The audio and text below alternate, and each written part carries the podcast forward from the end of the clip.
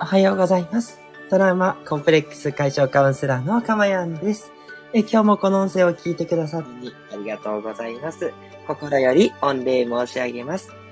えこの音声を収録している日時は2022年8月26日金曜日の午前6時40分台となっております。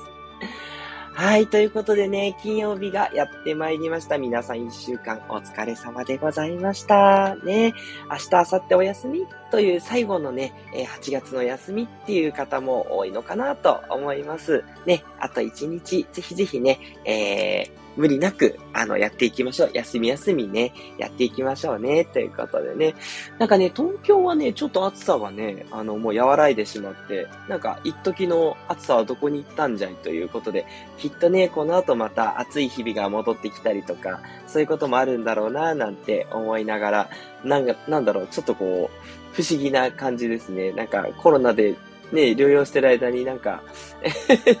涼しくなっちゃったみたいな。まあ、暑いのも暑いので、うーんですけど、涼しくなっちゃうとなっちゃったら、それでなんか、夏が終わっちゃった感じっていう、ちょっと寂しさもあったりとかして、ね、もう人間っていうのはどこまで行っても欲深いものだな、というふうに思ったりしてしまいます。はい。えー、ということでね、早速始めていきましょう。えーこの音声ではですね、えー私の癒しの声を聞いていただく今の幸せと、それから、え一つね、テーマを決めてお話をしていきますので、まあそれがですね、皆さんの心の肥やしとなってですね、未来英語を幸せになっていく、そんなね、プログラムを放送しております。ね、えーもうね、300回を超えてですね、えーだいぶいろんなことをお話ししてきたなと思っておりますが、ね、それでもね、まだまだ心のことって尽きないっていうか、うん、心の数だけやっぱ心ってありますので、ね、どこまで行ってもキリがないんですけど、まあ、そこからね、あの、いわゆる、こう、人間の心ってこういう、まあ、法則というか、こういうものがあるよねって言ったところをね、えー皆さんに少しでもね、ご理解いただいてね、えーそこを理解するだけでもね、どんどん変わってくると思いますので、ね、心を幸せにするだけっていうね、それをね、えーぜひ、えー合言葉にですね、えー進めていければなというふうに思っております。えーさて、あ、ここでメッセージいただいております。ありがとうございます。読書語りの鉄人哲也さん、おはようといただいております。ありがとうございます。ね、早いもので、今日は哲也さんとの、えーコラボライブの日になっております。ありがとうございます。ね、今日2時になりましたらですね、あの、招待させていただきますので、えーぜひぜひ、哲也さん入ってきてください。よろしくお願いいたします。いやーね、今からちょっとワクワクしますね。ね、どんな話しようか、こんな話しようかっていう感じで、ね、きっと哲也さんもいろいろ考えてくださってると思いますので、ね、もう何でも、あの、お話いただいてということでね、えーたくさん哲也さんにね、お話しいただけるような、えーそんな回にね、していきたいな、なんて思っております。こちらこそよろしくお願いします。はい。では、えー内容の方に入っていきましょう。えっ、と、今はね、あの、具体的なね、お悩みをね、ネットから取り上げて、それに対してね、こう、いろいろと皆さんって考えていくっていうね、そういうシリーズをやっていますけれども、はい、今日はですね、過食症というね、食べ過ぎてしまうっていうのが、こう、病気のレベルになってしまっている、そういう方のお悩みっていうのを取り上げていきたいと思います。はい。過食症皆さんね、ご存知でしょうか？ね、もうすごい食べてしまって、もうブクブクブクブク太ったり、そして調子を悪くしてしまうんだけど、それでもね、もうストレスでたくさん食べることが抑えられないっていう、そういう病の一つなんですね。で、やはり、あのーどちらかというと、やっぱ女性の方が多いのかなというふうに思われます。なので、あの、お悩みの相談に、あの、されてる方って大体女性だったり、うん、することが多いですね。はい。私はちょっとカウンセリングでね、扱ったことはないんですけれども、はい。これはこれで、あの、まあ、私自身もですね、あの、すごく食べることが大好きというか、こう食べる、食べ、なんていうのかな、こう食べて、その、美味しいものを食べてる感覚をずっと味わっていたいんですよね。あの、お腹が空いたから食べるっていうタイプっていうよりは、なんかずっとね、その幸せな気持ちを感じていたいっていう、まあやっぱりストレスなんだと思うんですけど、うん。なんかこう、なんていうのかな、楽しいことを自分で五五感を満たしたいみたいなね。そう、そういうのの一つとして味覚を満たしたいみたいな。味覚と嗅覚ですかね。そういう思いなんですよね。だから、あの、お腹が空いたから食べるというよりは、もう常に食べちゃうタイプですね。だからやっぱ私もすごい、やっぱ太りやすいです。まあ、気をつけてはいるんですけど、なのでね、あの、全然これがひどい状況になると、自分だってこう過食症になる可能性はあるなっていうことで、全然人事とは本当に思っていなくて、うん、この問題についてね、やっぱり皆さんと一緒に考えていく。で、あの、過食症までいかなくてもですね、まあなかなかこう食べ過ぎちゃって、なかなかダイエットできないという方ね、あの、ね、痩せる必要はね、もう全然私はないと思ってて、私はずっと本当にぽっちゃりタイプが好きなので、まあぽっちゃりの奥さんと結婚して、まあね、え、結婚した当初からね、10キロ以上太ってらっしゃる、そんな 素敵な奥様とね、一緒にいるんですけど、全然気にならないので、うん、そこはね、いいんですけど、ちょっと心配なのは、やっぱりあの、体重が増えることでね、体調を悪くするんじゃないかっていう、そこはどうしても心配になります。自分もそうだし、こう、相手もそうだしね。うん。そこについてね、えー、悩んでる方っていうのは、ぜひぜひね、一緒に考えていただけたらいいんじゃないかなと思います。それでは、ネットのね、お悩みの方、ちょっと読んでいきたいなというふうに思います。えー、過食症で悩んでいます。仕事上のパワハラで休職をし、60キロから1年でプラス30キロ増加。会社への信頼はほぼもうない状態ですが、復帰しました。やはり体調は安定しない。食事量は仕事している間は食べずに済みますが、帰宅後必ず完食をしないと落ち着かない。気がめいるので食べたり、スマホを触ったりして寝ます。もう体重キロも、体重も100キロを超しそうです。すごい痩せたいというより、ストレスかからずに60キロに戻したいです。心療内科の主治医からは漢方薬の処方のみで特に変化はありません。どうしたらよいでしょうか？というね、お悩みをいただいております。はい。ということでね、いや、大変ですね。パワハラで休職して復帰したんだけども、やっぱその時のこう、たくさん食べてね、きっとストレスをやはり解消されたんだと思うんです。で、そのストレスの解消方法っていうのがずっと過食になってるっていう、やっぱそういうことだと思うんですよね。はい。で、あの、心療内科の主治医から漢方薬の処方のみということでね、書かれてるんですけど、あとですね、あの、過食症というのは一般的には、あのまあ、普通に投与ですね。あの、漢方ではなく、あの、西洋のね、薬っていう、え、薬物療法は普通に行われたりしています。でそれから、えー、認知行動療法って聞いたことあるかもしれないんですけど、あの、自分のね、行動、何をしてるかっていうことをきっちりと認知して、で、そこのね、えー、なんて言うんでしょう、えー、行動の仕方、そこをにアプローチをして変えていくっていうね、そういう認知行動療法っていう手法があるんですが、これをね、取り入れるっていうパターンも結構あったりします。ただですね、まあ、そうは言ってもですね、あのそれでね、治れば、まあ、悩む人はいないわけで、まあ、なかなかですね、あの、そんなにすぐにちょっと治らないっていうものもありまして、まあ、このちょっとご相談の方もね、結構心配にやっぱなられてるんだろうな、と言ったところですね。はい。皆さんだったらいかがでしょうか？このお悩みね。はい。えっと、やはりですね、このパワハラで給食をしてって言ったところのこのストレス、まあ、このあたりがやっぱりすごく気になるところだと思うんです。で、あのね、辞められるのかなと思ったら、やっぱりね、そう簡単にね、仕事って辞められませんから、もう一度ね、同じ仕事に戻っているって言ったところもやっぱり気がかりですね。まあ、せめてね、こう部署が変わるとか、今までのその人間関係とは全然違う関係になってるとか、であればいいんですけれども、まあおそらくそのパワハラの上司と一緒っていうことはないでしょうが、あんまり職場の環境っていうのは変わってないんじゃないかなというふうに推測されます。あの、人ってやっぱり環境が変わらないとですね、あんまり自分で変えるのって難しいんですよね。うん。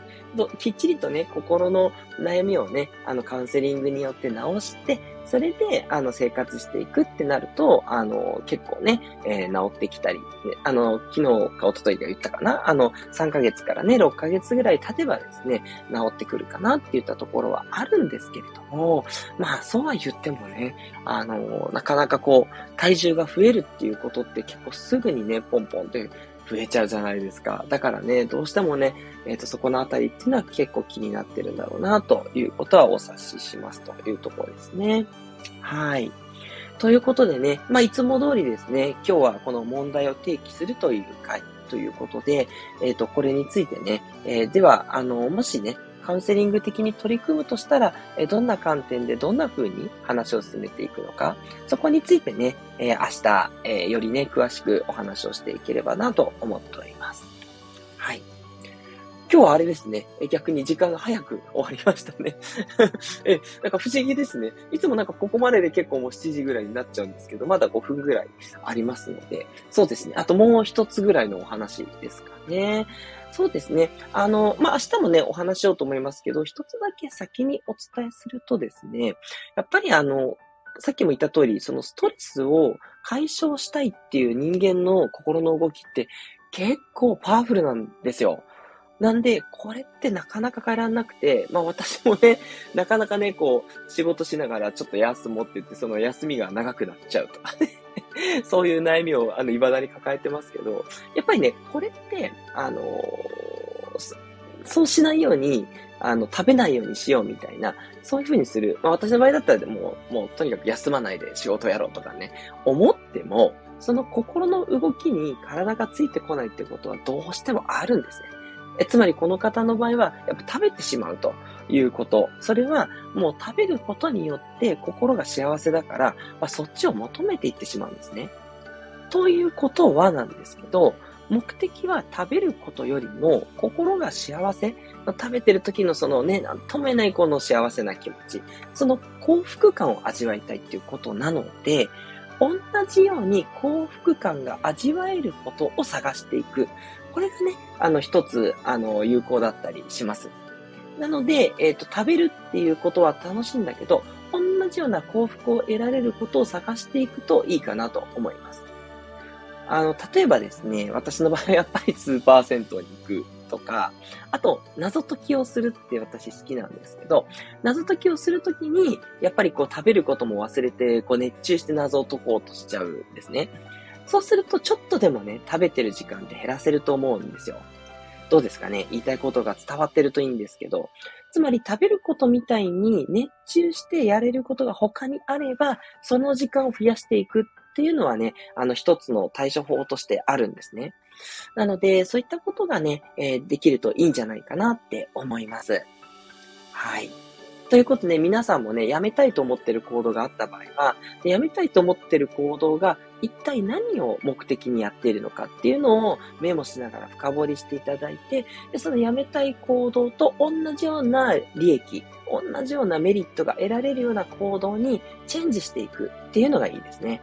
はい。その行動をやめようとするっていうのがもう具の骨頂みたいな感じなんで、はい。あ、もうやめようやめようっていうふうに思ってる人はね、それをやめてください。はい。ね、やめようっていうのは大抵うまくいかないです。ね。それでうまくいくんだったらもちろんいいんですけど、大体うまくいかないので、何か行動を置き換えていくっていうのは大事ですね。はい。ということでね、はい、そういったことをね、えー、ここではお話をしていければなというふうに思っています。あ、それ以外ですね、ごめんなさい。その、ああの、アドバイス的なもの以外に、じゃあこの問題をどう、えー、根本から対処していくのかっていうお話をね、していければと思います。